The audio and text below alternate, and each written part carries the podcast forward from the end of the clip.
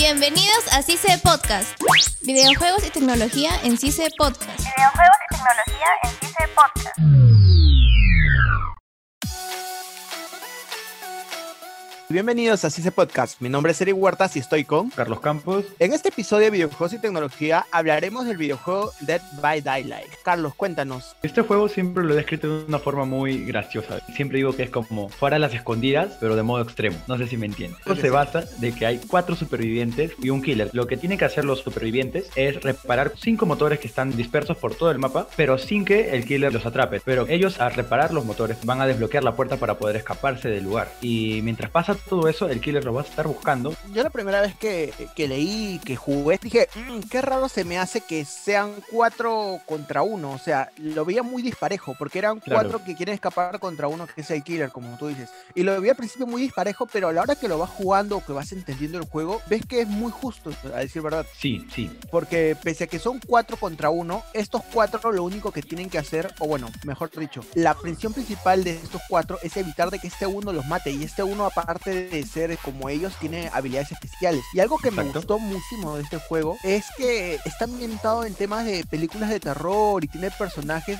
eh, Tiene- recurrentes de historias de terror americanas, europeas, asiáticas también. Y también Sí. temas de películas de terror que a mí me pareció increíble. O sea, el tema de, por ejemplo, de Halloween, el tema de Freddy Krueger, el tema de la enfermera. O sea, yo cuando vi eso dije, wow, qué chévere que hayan tenido estos convenios o que hayan podido hacer esto en juego, porque hay mucha gente que es fanática de este tipo de películas y que nunca ha visto más allá de las películas nada hecho a raíz de esto. En cambio, Es acá lo, lo, lo interpretan, la fidelidad es muy buena, porque, por ejemplo, en el caso de Halloween, Mike Myers, si no me equivoco, Sí, es tal cual en la película. Su habilidad especial es el, el Stalker. O sea, es muy, muy calcado y me parece un, un acierto gigantesco por parte de, de los creadores del juego el haber sido tan fieles a la adaptación original. Pero hay algo curioso porque me parece que no son colaboraciones completas. Porque si te das cuenta en los nombres de los killers no tienen el mismo nombre. Por Eso sí. ejemplo, el Michael Myers en el juego se llama La Forma. Y tú dices La Forma, nadie te conoce La Forma. Obvio. Pero dice Michael Myers sí. Como dices Freddy Krueger, se llama La Pesadilla en el juego. ¿Me entiendes? También salió otra colaboración, si no me equivoco, con Silent Hill, donde Exacto. sale el, el Pyramid Head. Que es curioso porque cada vez que hacen colaboración con alguien o un- una película o algo como último lo hicieron con Silent Hill, metieron un superviviente y un killer. Metieron a Cheryl Mason, si no me equivoco, una chica de pelo rubio, y metieron a la pirámide. Y que esa creo que fue la última colaboración que hicieron. Y ahora van a lanzar otra colaboración que ya está dicho, pero aún no hay fecha, con Resident Evil. No sé si sabías algo de esto. Sí, sí, sí, sí lo había leído. Yo la verdad no sé mucho del juego de Resident Evil, pero obviamente van a meter a un killer y a un superviviente. No sé mucho de Resident Evil, pero a ver, te pregunto. Sí lo he jugado, pero para mí fácil que meten al prota del 4. Leo, creo que se llamaba Leo, algo No, te así juro, te juro que los nombres voladísimos, pero estoy casi seguro de que él lo meten. Sí, sí. Es el personaje más icónico. Ese es cierto, ese es el personaje más icónico. Se les dice rangos, entre rango 20 y rango 1. Entre tengas rangos más bajos que vendría a ser el 1, el 2, 3, 4, eres mejor. Y también se distingue por colores. Hay rangos tanto como para supervivientes como para killer. Puedes jugar en los dos roles. Y algo también para decir que en superviviente juegas en tercera persona, pero en killer juegas en primera persona. Yo por lo general juego superviviente porque me gusta más eh, jugar en tercera persona. Y de killer no me gusta mucho juego en primera persona, de verdad. Ah, ¿Tú cuál ah, prefieres? A mí al contrario, me encanta jugar. ¿En serio? Sí, me acuerdo que en las primeras partidas, eh, el- lo que no me gusta mucho del superviviente es que depende de tus compañeros y no todo el mundo También. usa las mejores estrategias. En cambio de Killer, pues De ti tú mismo. Claro, yo me acuerdo que una de las primeras veces que jugué contra unas personas que venían en grupo y al final me felicitaron, les terminé ganando y me dijeron, oye, los he hecho muy bien y eso que venimos jugando juntos hace tiempo y le dije, oye, es mi primera partida. Y eso me pareció como que me dijo, Osu, tienes mucho potencial en este juego, me dijeron. Tengo talento, dice.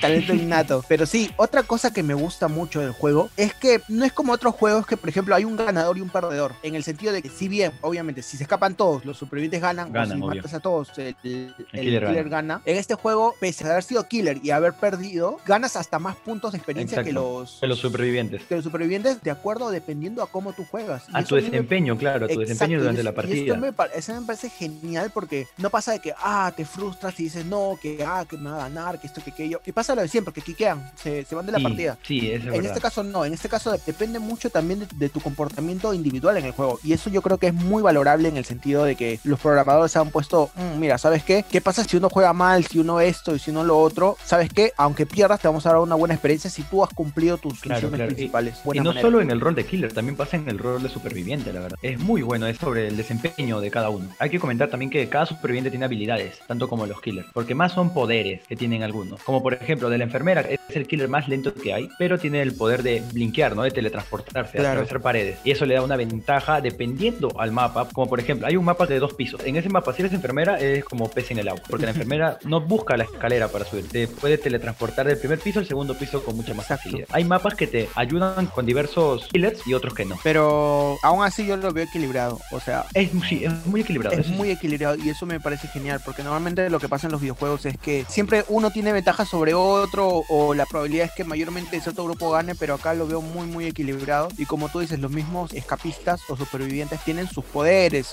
y eso lo hace genial, el hecho de que por ejemplo puedas apresurar la reparación de algún motor Sí, también. o de que puedas escuchar los pasos de lejos de, de los killers o distintas cosas que ponen en el juego y eso me parece genial. Claro, también hay habilidades que como la autocuración, como, no sé, Exacto. hay una habilidad que te permite curar más rápido, que te permite correr más rápido también. Di- diversas cositas, ¿no? Que te ayudan. Hay una, hay una por lo menos, que una de mis favoritas que se llama escalofrío, que te avisa cuando el killer te está mirando. Y para mí es muy Sí, buena. Ponle sí, que estás sí. reparando un motor y se te prende. Es curioso porque la imagen de esa habilidad que se llama escalofrío es un gatito. Y el Sí. gatito se enciende. Y pucha, dices, está mirándose a mí, tienes que correr. La adrenalina que te causa el juego es increíble, la verdad. Y también hay dos formas de escapar que se nos estaba pasando. Una que es como lo habíamos comentado, que es reparando los cinco motores y escapar Y por la puerta. Otra es que cuando hay un accesorio, juego que se llama llave, que cuando reparas todos los motores y estás con todo tu equipo, se revela la trampilla, que es como una especie de La escape. escotilla. La escotilla, exacto. Una salida secundaria, que con llave lo puedes abrir. O también se abre cuando eres el último superviviente en la partida. Si es que se escaparon todos y te dejaron, o si es que murieron todos. Eso es verdad, eso, eso también lo hace interesante. Una pregunta, Carlos, ¿cuál es la parte del juego que a ti te divierte más? Particularmente es a la hora de perseguir o de escapar del killer. Cuando te metes por las ventanas o cuando tienes que ir alrededor de los distintos lugares o tener que bailarlo para escaparte de él. Eso a mí me parece lo más divertido que hay. Sí, la parte del lupeo cuando el killer te está persiguiendo es el momento que te causa más adrenalina. Porque sientes gracia, te da diversión cuando ves al killer que no te puede alcanzar, te alzas, ¿me entiendes? Y te sientes más que él. O cuando el killer es muy bueno y te alcanza el toque, sientes mucha rabia. Este es el momento Sí. más divertido del juego, la verdad. Es el momento que yo considero más divertido y creo que tú también lo consideras. Sí, definitivamente. Y aparte de ello, ¿qué calificación le pondrías al juego? Un 9 de 10, porque hay algunos bugs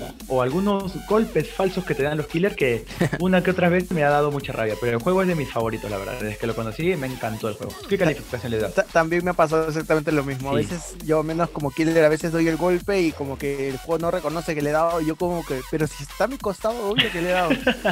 pero nada, yo también le pongo un 9 de 10. Lo único que me desagrada, como digo, golpes falsos que te dan o golpes falsos que no das. Que no das, Y como que eso te frustra un poquito, pero nada, como cualquier juego, creo yo, ¿no? como cualquier juego, exacto. A ver, y una pregunta para terminar. ¿Cuál es tu superviviente favorito? El chico con lentes, ese me, agrada bastante. Dwight, no me acuerdo su nombre, Dwight. pero es el que me gusta más. En Killer hay uno que tiene la la cabeza de cerdo. La cerda. Uf, uf, uf, ese es buenísimo, buenísimo. Eh, la cerda, la cerda. Y Algo curioso, hay una habilidad que tiene la cerda es agacharse y acechar. Me da risa porque cuando hace eso se pone a rugir. Sí, sí, sí. y me sí, da sí. mucha gracia porque hace una cerda rugiendo. Exacto, y no sé si te pasa a ti, pero al menos yo cuando escucho eso me da cierto, cierta Te da miedo. creepy, ajá, Sí, escuchas, sí. escuchas el sonido y como que, ah, ¿qué está pasando? O sea, y sabes que es un personaje, pero igual te toca los nervios. ¿Y tú? Si debo escoger una, que escogería a la Fengmin. Y en Killer, últimamente estoy jugando con el espectro. No sé si lo reconoces, quizá el Sí. que tiene una campanita, el que clink, clink, clink, y se vuelve invisible.